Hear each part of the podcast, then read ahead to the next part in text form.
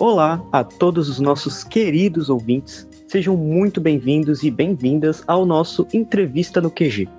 Hoje eu estou aqui novamente acompanhado do Daniel Coronato. Bom dia, boa tarde, boa noite para todo mundo e para todas e todos, pessoal. Sejam muito bem-vindos ao QG. E também estou acompanhado aqui da Mari Garrido. Oi, pessoal, sejam bem-vindos de volta. E hoje nós estamos aqui para um papo muito interessante sobre um assunto que, infelizmente, ainda é muito sério e merece toda a nossa atenção. A gente vai falar aqui um pouco sobre a situação dos refugiados pelo mundo. Para tratar sobre esse tema, nós trouxemos aqui uma convidada muito especial, uma pessoa muito bem graduada, que vai nos enriquecer aqui com esse debate de altíssimo nível. Nós temos aqui hoje o prazer de conversar com a doutora em Relações Internacionais pelo programa de pós-graduação Santiago Dantas, uma parceria entre o Unesp, Unicamp e a PUC de São Paulo, na área de instituições, processos e atores. Ela também é mestre em Ciências Sociais pela Universidade Paulista Júlio de Mesquita Filho e é dedicada aos estudos de direitos humanos, cidadania e reconhecimento identitário. Portanto, nós temos aqui o prazer hoje de receber a Vanessa Capistrano. Boa tarde, Vanessa.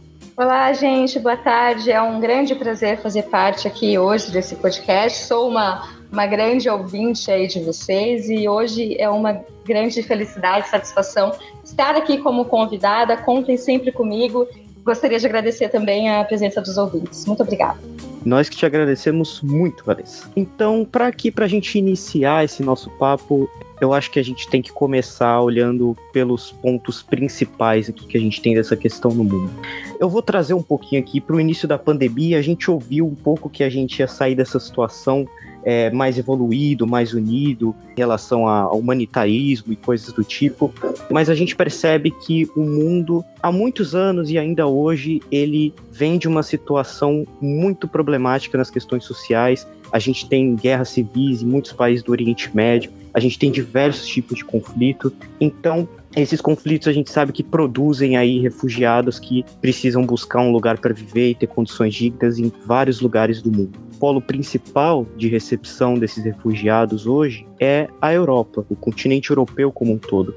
Então eu queria aqui começar perguntando para você, atualmente como você vê a situação humanitária desses refugiados no continente europeu? Bom, veja bem, Lucas, a questão do, do, hoje dos refugiados de fato é algo muito triste na Europa, mas antes da gente entrar propriamente é, nesse tema sobre os refugiados, eu acho que é interessante a gente trazer algumas clarezas aí para o ouvinte sobre conceitos que são vistos muitas vezes como sinônimos, mas eles são bem diferentes, né? É, qual a diferença, por exemplo, de uma simples mobilidade humana, de um refugiado, de um imigrante legal ou um imigrante legal? Embora seja um fenômeno interligado, misto, é, existe aí algumas distinções, tanto quando recebe essas pessoas, como também na forma de tratamento né, desses grupos e dessas famílias, enfim. Então, é, veja bem, a questão da mobilidade humana, por si só, ela não é algo, não é, não é vista como negativa. Muito pelo contrário, a mobilidade ela é um fenômeno muito antigo, ela, ela é fundamental para as nossas sociedades, para o triunfo da nossa própria sociedade, do, do, sistema capitalista. Você precisa de mobilidade de pessoas, bens, serviços, capital. Né? É, eu gosto de dizer bastante que ela seria a concretização do direito à liberdade tão enaltecido aí nas sociedades liberais, inclusive aí as sociedades europeias. Então, de fato, é um fenômeno antigo, que, é, que foi fundamental para a construção de todo o Estado moderno como a gente tem hoje. Quando que essa mobilidade, então, ela vai assumir esse aspecto mais negativo, essa mobilidade ela vai se converter numa forma de uma violência simbólica, uma violência física, um processo exclusivista de famílias menores desacompanhados. Basicamente, quando a gente entra de fato, então, nessas, nessas minúcias da mobilidade, tendo de um lado os refugiados e os imigrantes ilegais. Qual que é a grande diferença aí? Os refugiados são pessoas, é, foi definido esse conceito basicamente pela primeira vez no Estatuto dos Refugiados de 1951, que estão fora de seu país de origem, devido aos temores de perseguição, relacionados às questões de raça, religião, nacionalidade pertencimento a um grupo social ou opinião política. Essas pessoas, então, é, o estatuto ele foi uma, digamos assim, uma consequência, uma necessidade a partir de 51. Por quê? Porque nós tivemos ali num contexto na Europa uma grande perseguição de pessoas, de orientações sexuais, enfim, pelos regimes autoritários, o nazismo, o fascismo, o stalinismo. Então, nós tivemos um fluxo muito grande de pessoas saindo da Europa. Então, estima-se que tenha gerado aproximadamente 60, 70 milhões de refugiados nesse momento. Então, a ONU, vendo a necessidade de garantir o direito dessas pessoas, os direitos, os direitos fundamentais, as suas liberdades, ela lançou aí o Estatuto dos Refugiados, num primeiro momento apenas para os europeus nesse cenário pós-guerra. Mas, em 67, é lançado aí um, um, protocolo adicional que vai ampliar geograficamente, temporalmente, esse texto do Estatuto dos Refugiados. Então, poderia ser refugiado qualquer pessoa em qualquer parte do mundo que se sentisse de alguma forma perseguido, tivesse algum temor pela sua própria vida. Então, essa pessoa pode entrar com requerimento de asilo e aí cabe aos estados nacionais examinarem esse pedido e aceitarem essa pessoa legalmente como um refugiado. O mais importante desse estatuto e que rotineiramente é violado, principalmente aí pelos países europeus, seria o princípio que a gente chama princípio da não devolução. O que, que seria esse princípio? A partir do momento que o Estado ele recebe é, aquele refugiado, ele não pode mandar de volta essa pessoa. Basicamente porque existe um, um risco real à vida. Né? Então, a menos que é, esse risco ele tenha sido neutralizado, ou seja, hoje não é mais perigo, uma ameaça essa família retornar para o seu país de origem, essa família pode ser repatriada. Caso contrário, esse princípio proíbe, então o refugiado tem o direito de escolher se ele quer continuar nesse país terceiro ou se ele quer retornar. O que não pode é o Estado Nacional, a bel prazer, decidir automaticamente expulsar esse refugiado do seu, do seu país, né, digamos assim.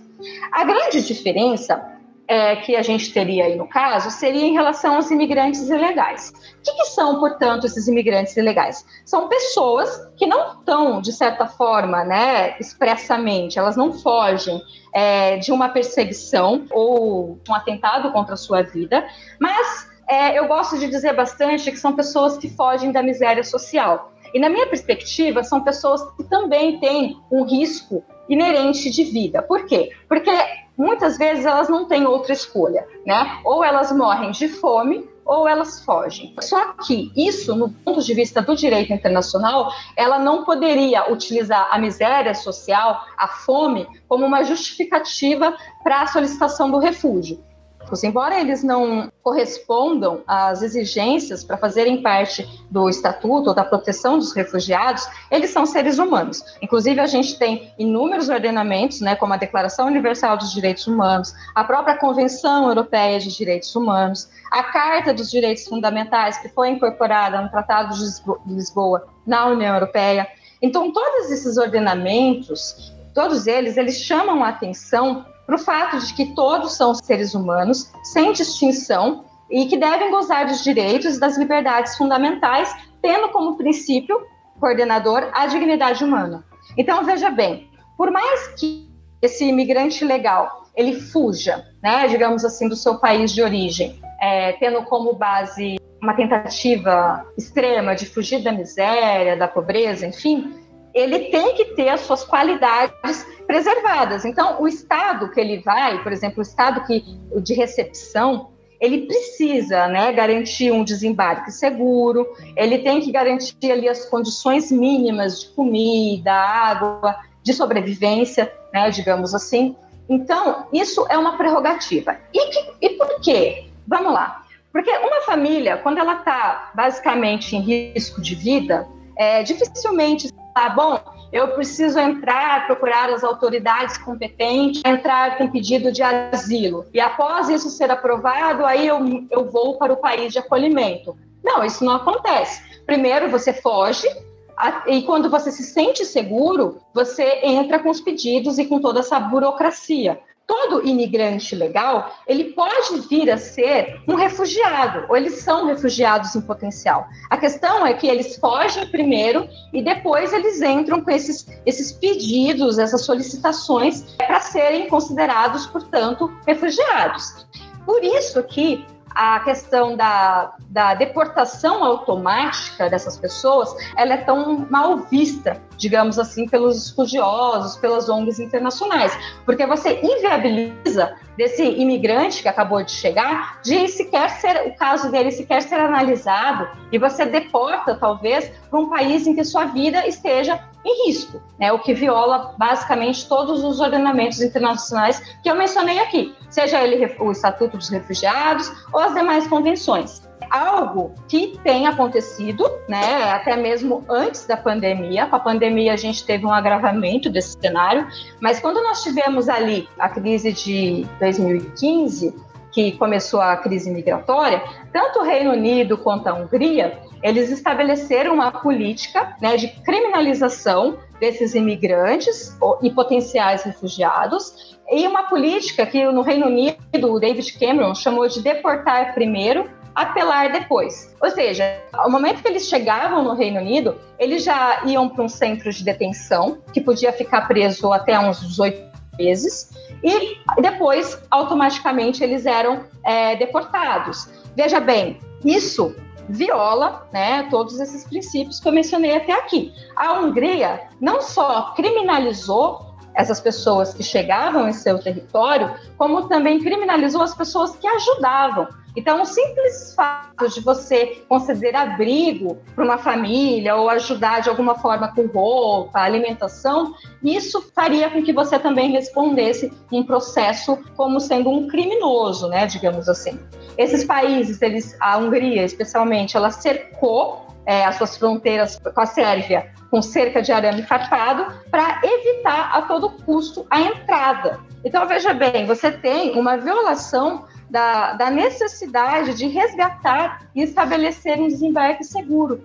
A União Europeia ela incorporou é, a diretriz do retorno no Tratado de Lisboa, em 2010. Ela foi, digamos assim, o que a gente chama de um marco legal comum para os Estados, ou seja, caberia apenas aos Estados nacionais, aos Estados receptores, decidirem as políticas de imigração em relação aos imigrantes ilegais, né? Se eles seriam detidos, se eles seriam expulsos. Então, caberia apenas ao Estado gerir racionalmente seus fluxos migratórios. Então, veja bem, você encontrou uma brecha é, que, de certa forma, é a perpetuação de violações de tratados e direitos humanos. Você tem, de certa forma, uma ausência, um fracasso de políticas coordenadas da União Europeia para lidar, seja com refugiados ou com, digamos assim, os imigrantes. Você não tem uma política comum de solidariedade como é seria de fato desejável, né? tendo em vista que é um bloco aí supranacional que pressupõe uma, uma cooperação internacional, uma imbricação. Portanto, a questão da migração acaba sendo muito transformada em disputas entre estados e disputas de poder, digamos assim. Sobre os refugiados mesmo propriamente, nós temos uma, uma, uma distinção também. Né? Os refugiados, eles ficam em campos de refugiados, hoje na Europa, e os imigrantes, eles ficam o que a gente chama de hotspot, que são os pontos de acesso temporários. Eu vou falar um pouquinho sobre os dois. O hotspot seria assim: essas pessoas que acabam de chegar em solo europeu, seja por via marítima, é, seja por via terrestre, ali pela Turquia, todas essas pessoas que são resgatadas pela polícia de fronteira, pela Frontex, pela pela Europol, essas pessoas são encaminhadas para esses pontos de acesso temporários e lá elas são identificadas, registradas e, se for o caso, eles entram com pedido de refúgio e caso eles não consigam o status de refugiados, eles são devolvidos para os seus países de origem. Né? Então, esses pontos, de fato, são temporários e a grande meta, digamos assim, o discurso europeu, quando criou é, esse hotspot seria que o objetivo seria desmantelar as redes de tráfico humano, mas acabou se convertendo num grande, digamos assim, furar botes e barcos e fechar as fronteiras. Tanto que ela tem fracassado sistematicamente em acabar com o tráfico humano, os coiotes e esse tipo de travessia ilegal. O que a gente observa, esses abrigos temporários, é, hoje, por exemplo, eles foram construídos para ter uma capacidade de mais ou menos 6 mil pessoas. Nós temos hoje 42 mil pessoas aproximadamente vivendo nesses campos, ou seja, uma realidade de superlotação. Né? Lampedusa é, é um desses campos, né? Eu estive pessoalmente em Lampedusa em 2017 tive a oportunidade de conversar com um imigrante legal. No caso, é, era um adolescente de 15 anos, um menor desacompanhado, e conversando eu percebi que ele não se enquadraria aí no, nas exigências para ser um refugiado, porque ele fugiu da Guiné norteado aí pela miséria, era uma tentativa última dele de tentar fugir da fome e ter uma, uma condição de vida melhor. Então, você via claramente uma, uma atitude desesperada de tentar algo melhor. Que muitos morrem na travessia. É, por exemplo, nessa, durante a travessia com o bote, ele ficava até feliz quando algum, alguma outra pessoa morria, porque isso garantiria que ele chegasse, ele teria mais chances de chegar à Europa com comida e água, porque de fato era algo muito escasso. Então, a, a concepção de que esses imigrantes eles são solidários entre eles, na verdade, ela não procede, porque é uma questão de sobrevivência. Então, não existe uma solidariedade, eles não conversam, porque são de pessoas de lugares diferentes, com idiomas diferentes, dialetos diferentes. Você tem muitos casos de estupro, é, principalmente de menores desacompanhados, de suicídio, depressão de fato é uma esses hotspots são não somente eles, mas o campo de refugiados também que eu vou falar daqui a pouco, condições extremamente precárias mesmo. Não, e oh, Vanessa, você, durante uh, o período seu na Europa, né, você chegou a também acompanhar uh, discussões que envolviam a, a, questão dos refugiados no, na esfera judiciária né, europeia, discussões do parlamento. Você chegou a conversar, fazer viagem de campo na época do seu uhum. período doutoral. Eu acho que uma dúvida que muita gente tem né, é exatamente qual é a condição de vida desses refugiados que chegam na Europa. Eu sei que em cada lugar da Europa essas condições elas variam muito, né? Existem países em que verdadeiros campos de concentração foram implementados depois da crise de 2015. Uh, ah, mas eu queria que você pudesse comentar de uma maneira geral como é que é a vida dessas pessoas, como é que funciona, né?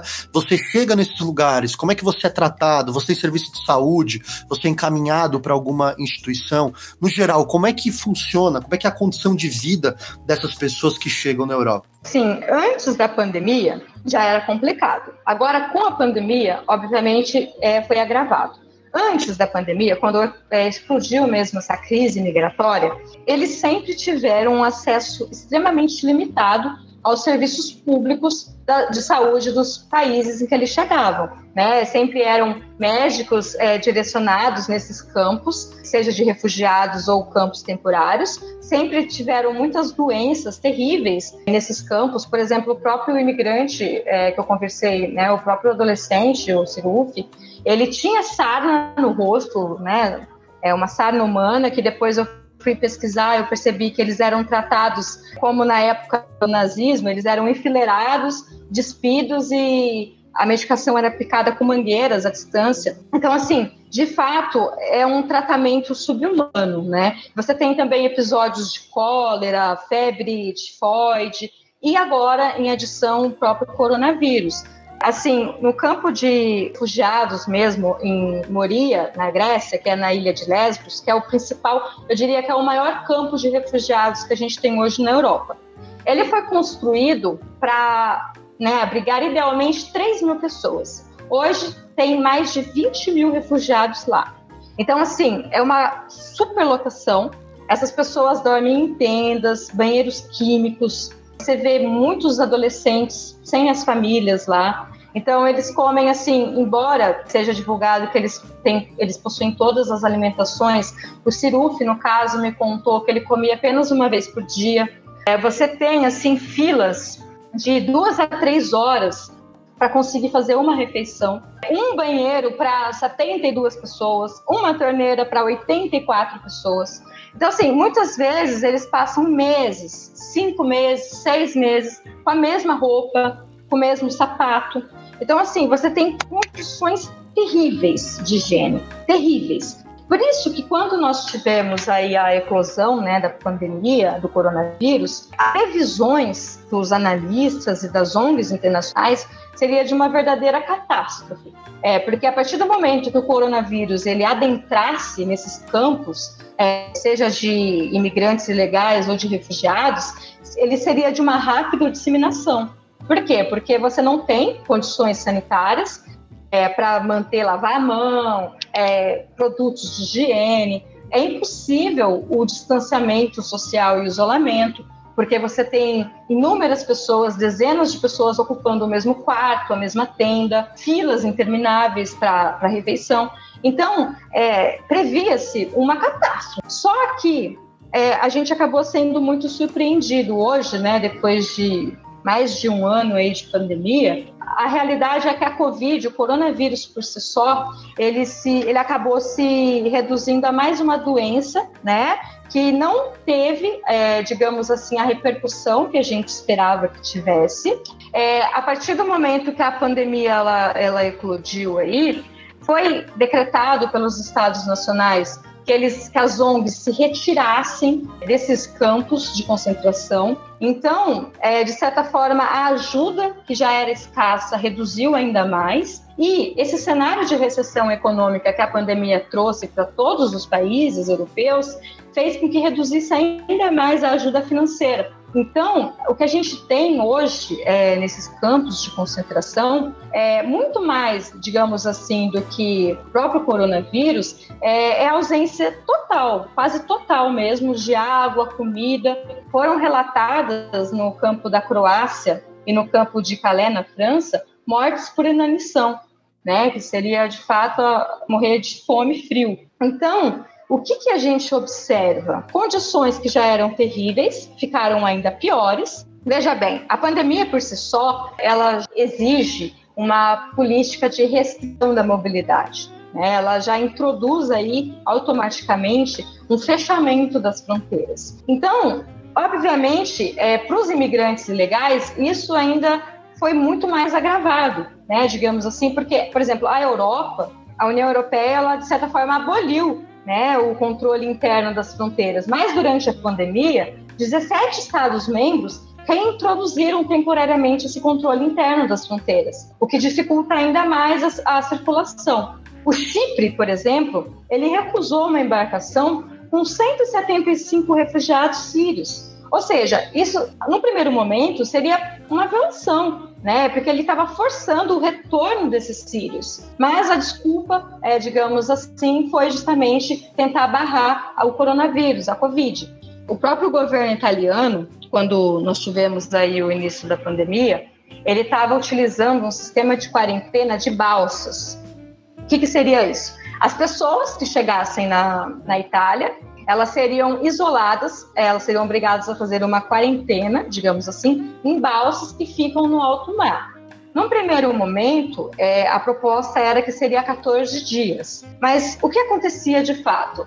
É, eles não tinham um controle exato quantos dias cada pessoa estava na balsa. Então, nós tivemos pessoas que ficaram, ficaram dias, semanas, meses dentro dessas, dessas embarcações. Soma-se a isso, por exemplo, essas embarcações, você considera todas essas condições lastimáveis que eu já mencionei aqui, de saúde, digamos assim, de higiene, de alimentação, né? É, a ausência de ONGs participando do processo para, de certa forma, denunciar essas violações sistêmicas. Então, você teve, associado a isso, ocorrendo em alto mar, né? Lastimável, aliás, nesse um ano e meio de pandemia mais ou menos, nós tivemos que nove tunisianos, eles engoliram lâminas porque eles não suportavam mais ficar nessas balsas. É, dois adolescentes foram estuprados e morreram. E um homem, numa tentativa desesperada de sair dessa balsa, porque ele estava lá, acho que aproximadamente há um mês já, e ele não tinha nenhuma, nenhum retorno das autoridades, ele se jogou no alto mar e tentou fugir nadando e morreu afogado. Então, assim, o mais catastrófico, eu acredito, de todo esse cenário, que estava acontecendo o um processo inverso até, né? Alguns refugiados que já estavam nos campos terrestres, quando eles eram diagnosticados com, com Covid, eles eram sequestrados durante a madrugada. Então, ele, por exemplo, ele está lá no campo em Moria ele foi diagnosticado com Covid. Essa pessoa ela, ela era sequestrada durante a madrugada e levada à força para essas balsas. Então, assim, você tem de todos os modos possíveis e imagináveis uma violação. É como se de fato o direito internacional ele até então ele não existisse. Os estados eles estão se eximindo de todas as, as suas responsabilidades internacionais eles estão recusando barcos, eles não estão fazendo é, operações de resgate no mar Mediterrâneo, e eles não estão garantindo, de certa forma, o desembarque, o desembarque seguro dessas pessoas. O último conhecimento que nós tivemos foi que era uma ONG, a CIAI, estava resgatando essas pessoas em alto mar, ainda que as ONGs tenham sido retiradas durante a pandemia. Então, ela estava lá é, fazendo esse trabalho, já que a, a, própria Frontex ela parou, né? E alguns órgãos burocráticos também de concessão do, do refúgio, eles também pararam de funcionar na pandemia. Levando em conta essa forma né, de tratamento do governo italiano para com os refugiados, a gente consegue entender que os governos europeus estão securitizando o tema refugiados? Então, Mari, sim, com certeza, né? O que, que seria, assim, talvez para o ouvinte que não tem tanta similaridade com esse, esse conceito de securitização? Seria basicamente um tema que ele é apresentado como uma ameaça é, imediata, que precisa ser neutralizada, e o Estado ele se coloca como é, o garantidor né, dessas medidas de emergência que operam fora dos limites políticos normais. Então, sim, com certeza, o tema da migração ele é, ele já foi um tema altamente securitizado, de forma que, por exemplo, é, como que as pessoas não questionam, né, quando elas têm conhecimento que adolescentes foram estuprados e morreram no, nas embarcações, que pessoas engoliram lâminas de barbeado, uma tentativa de suicídio porque é, estavam em quarentena, sem um respaldo, é, sem comida, sem água. Como que a, a, própria sociedade ela não se revolta? Basicamente porque é, os imigrantes, eles sempre, né, num cenário, digamos assim, de uma crise econômica, eles são facilmente convertidos em bodes expiatórios. Eles são os culpados, digamos assim, ah, as filas do, do médico estão intermináveis, a, a, a culpa é do, é do imigrante. É, você perdeu o seu emprego, a culpa é do imigrante. Todos os desastres sociais. E durante a pandemia, isso é, isso foi incrementado e muito mais. Por quê? Porque os imigrantes eles começaram a ser vistos como os possíveis transmissores de doenças. Os imigrantes eles começaram a ser associados é, como pessoas contagiosas. Obviamente, esse tipo de vinculação é, ela é mascarada por um, um racismo escancarado, né? Que, que, já, que já existia, mas que foi e que é instrumentalizada aí politicamente por muitos grupos mais extremistas. Então eles jogam com esse medo social. O medo ele é uma, é uma ferramenta importantíssima nesses cenários que por exemplo, o Estado ele está sobrecarregado, o Estado ele precisa cuidar dos seus cidadãos, o sistema de saúde pública está esgotado, é, não tem é, recursos para lidar com a pandemia dos próprios cidadãos. Então, como o Estado vai destinar dinheiro né, para cuidar dos imigrantes nesse momento? O próprio Matteo Salvini, da Liga do Norte aí da Itália, ele inclusive usou essas embarcações que eu mencionei, as balsas, porque elas têm um, curso, um custo médio de um milhão de euros por mês para manter essas embarcações. E ele falou que, bom, a Itália não tem que ter essas embarcações, a Itália tem simplesmente que fechar a fronteira, não aceitar ninguém e acabou. E utilizar esse recurso para recuperação do, do Estado italiano. Então, você tem uma, digamos assim, um apelo muito forte desses, desses desses radicais nesse sentido. Além ainda, claro, das fake news. Né? A, a, fake news, é, nesse momento de pandemia, elas ganharam uma grande notoriedade, assim, por exemplo, no Reino Unido, o Nigel Farage, que foi um, é o principal líder hoje do partido do Brexit, no Twitter dele, ele divulga notícias assim totalmente falaciosas que a, a, gente não entende de onde ele consegue tirar os dados. Por exemplo, ele recentemente colocou que 61% das contaminações de Covid no Reino Unido foram trazidas por imigrantes ilegais. Assim, não existe respaldo é, da onde esses dados tenham sido retirados. O próprio governo do Reino Unido lançou uma nota tentando explicar que isso era, portanto, uma notícia falsa, mas a questão é que o compartilhamento dessa notícia antes do Twitter retirar ela do ar, ela já tinha sido muito mais compartilhada e respondida do que a própria, do que o próprio anexo do governo respondendo e reparando a informação. Então você tem assim cursos nesse sentido também pelo próprio Nigel por exemplo, as variantes que nós temos hoje no Reino Unido foram trazidas por 12 imigrantes pelo Canal da Mancha.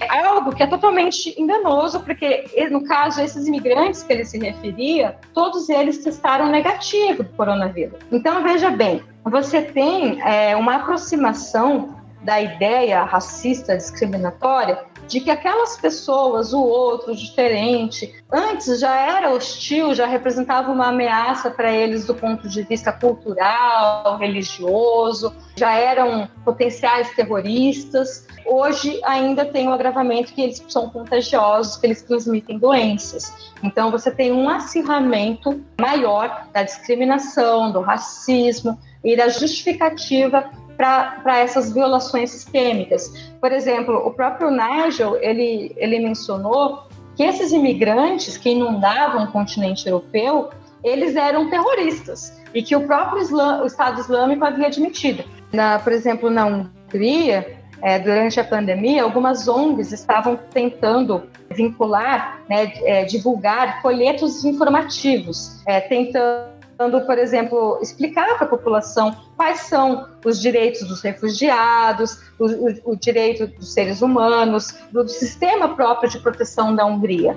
E esses folhetos, eles foram proibidos né, de circular na sociedade. Então, você teve aí uma censura, além ainda da criminalização, que eu já havia comentado. O coronavírus nada mais fez, muito mais do que era temido antes da pandemia, é, de ser uma fatalidade na questão da disseminação da doença, ele ressaltou ainda mais a necessidade de fechar as fronteiras, algo que esses, esses grupos mais extremistas eles já defendiam, né? Então ele ainda jogou é, esses rumores racistas de que eles ainda transmitiam doenças. Então o que, que a gente percebe? Que o medo, o grande medo agora seria basicamente que sobre o futuro dos direitos dos refugiados, que ele está cada vez mais incerto. Né? Você teve uma redução drástica dos direitos que já eram precários, você teve as fronteiras, de certa forma, foram blindadas e justificadas com argumentos xenofóbicos. Queria só aqui fazer uma pontuação quando a gente entra nessa desse discurso ofensivo contra os refugiados, etc., a gente poderia colocar isso principalmente como vindo por parte da extrema-direita na Europa, né? Sim, Lucas. É, obviamente, é, a gente está falando de um grupo de países muito, né, muito heterogêneos, mas, assim, é uma pauta dominante dentro dos partidos de extrema-direita, mas também você tem essa pauta anti-refúgio em outros partidos é, em outros segmentos, por exemplo, partidos mais de orientação mais conservadora. Por exemplo, o próprio Boris Johnson, né, ele, ele se utilizou dessa pauta covarde contra os, os imigrantes durante a sua campanha, e ele é do Partido Conservador. Então, assim, você tem também no caso da Itália, hoje a gente tem o um movimento Cinco Estrelas, que é um movimento difuso, ele é formado por várias vertentes, aí ele pressupõe uma rede de vários tipos de orientação política, centro-direita, é, é, bem difuso mesmo, mas também que se apropriou, digamos assim, dessa mentalidade e dessa pauta anti-refúgio, dessa mentalidade que o imigrante ele é um risco. Então, sim, ele é predominante nos partidos de extrema direita, mas é uma pauta que é, gera muita comoção e tem um grande apelo e projeção social. Então, isso faz com que outros partidos, que não sejam somente de extrema direita, eles utilizem essa pauta para se promover e para se lançar politicamente. É, antes da pandemia, as poucas pessoas que se solidarizavam com a, com a questão dos refugiados, com a pandemia, elas também se tornaram, de certa forma, elas compraram, né, digamos assim, essa orientação que eles representariam um risco nesse momento. Então, o o pouco apoio social de pessoas que defendiam os imigrantes, da, das comunidades mais autóctones, assim, ainda assim, até mesmo essas pessoas né, falam que é um momento de fato é, para restringir ainda mais a circulação, essa mobilidade e esses direitos. Vanessa, é, eu toda vez que escuto sobre esse assunto, eu fico muito, muito tocado e muito mexido, né? Você vê muitas vezes, inclusive, arranjos geopolíticos que envolvem a questão. Ah, a própria Turquia, num determinado momento, fez um acordo com a Alemanha para poder interceptá-los na região de fronteira. E agora, por questões profissionais, eu tenho me debruçado muito na guerra civil da Síria, né? E visto a quantidade de deslocamentos, o custo humano que essas coisas todas têm. Né? Mesmo agora nos Estados Unidos, a gente tem informações de que várias pautas e várias políticas do governo Trump com relação a pessoas que foram pegas ilegalmente nos Estados Unidos ou nos checkpoints internos estão sendo enviados para os países, né? Quer dizer, processos também de encarceramento, processos que envolvem separar pais e filhos em, em, em, em prisões. É, eu queria, assim, é, é, muito difícil pedir isso para um pesquisador, né? Diria, o Max Weber diria que essa é a pergunta que não se faz para um cientista. Mas já que a gente está numa conversa aqui, num papo, eu vou me esforçar para tentar tirar de você uma percepção. O que, que você acha que é o futuro dessa questão? Porque a gente ouvindo você falar lendo as notícias dos jornais, a gente tem uma, uma sensação meio distópica, né? De que a gente está indo em direção a uma sociedade cada vez mais fragmentada, em que argumentos eugenistas, argumentos supremacistas voltam a, a, a em, às vezes em roupagens diferentes, mas muitas vezes trazendo esses argumentos de uma forma muito forte. Eu, tava, eu fiquei muito impressionado, não sei se você chegou a ler, uh, os genera generais franceses da reserva que estavam ameaçando a democracia francesa, alegando que eles haviam lutado por gerações contra o Islã, né? Usando esses termos, né? Então a gente está vivendo um momento muito difícil e a, e, a, e a nossa sensibilidade quando fica mais aguçada nesses momentos. Como é que você imagina o futuro da questão dos refugiados? Você imagina que essa é uma questão que veio para ficar, ela vai continuar sendo um fator para ser endossado por esses governos? Tá? Como é que você imagina essa questão no futuro? E você, se você acha, você consegue enxergar no horizonte alguma esperança de que a gente tenha alguma regulamentação ou algum regime internacional que tenha uma eficácia maior para lidar com essa problemática? Então, Daniel, eu gostaria de ter uma visão um pouco mais otimista para te dar, né? Mas, assim, infelizmente, é que de fato a gente viu um fracasso, digamos assim, da cooperação internacional, né? Os estados eles têm é, eles têm tomado um caminho oposto ao que era proposto ali quando foi criada a União Europeia, que seria uma solidariedade entre os países, um compartilhamento dos direitos, das obrigações, é, de garantia dos direitos humanos. A Europa sempre foi vista como um bloco muito comprometido, digamos assim, com o respeito né, como sendo aí um grande os líderes como grandes representantes assim da defesa dos direitos humanos, os pais fundadores aí dos direitos humanos.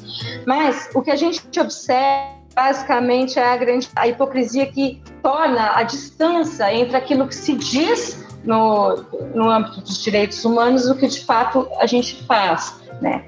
Eu acredito que o futuro ele é um pouco sombrio, ele é muito sombrio, né, digamos assim, porque a pandemia já mostrou isso. Ela já mostrou que líderes, os partidos e a própria população que acabou, de certa forma, comprando muito desse discurso mais radical, eles defendem o fechamento, um ideal utópico de retorno a um Estado é um Estado que não existe mais, uma cultura homogênea, uma identidade pura. Você tem é, discursos nesse sentido, da necessidade de uma, uma homogeneidade, uma pureza do sangue, seja na Alemanha, seja no Reino Unido. Então, assim, infelizmente, o que a gente percebe no âmbito da, das, das identidades, dessas lutas identitárias, seria basicamente que quanto mais você vê do outro, é, quanto mais você tenta integrar essas pessoas, mais daquelas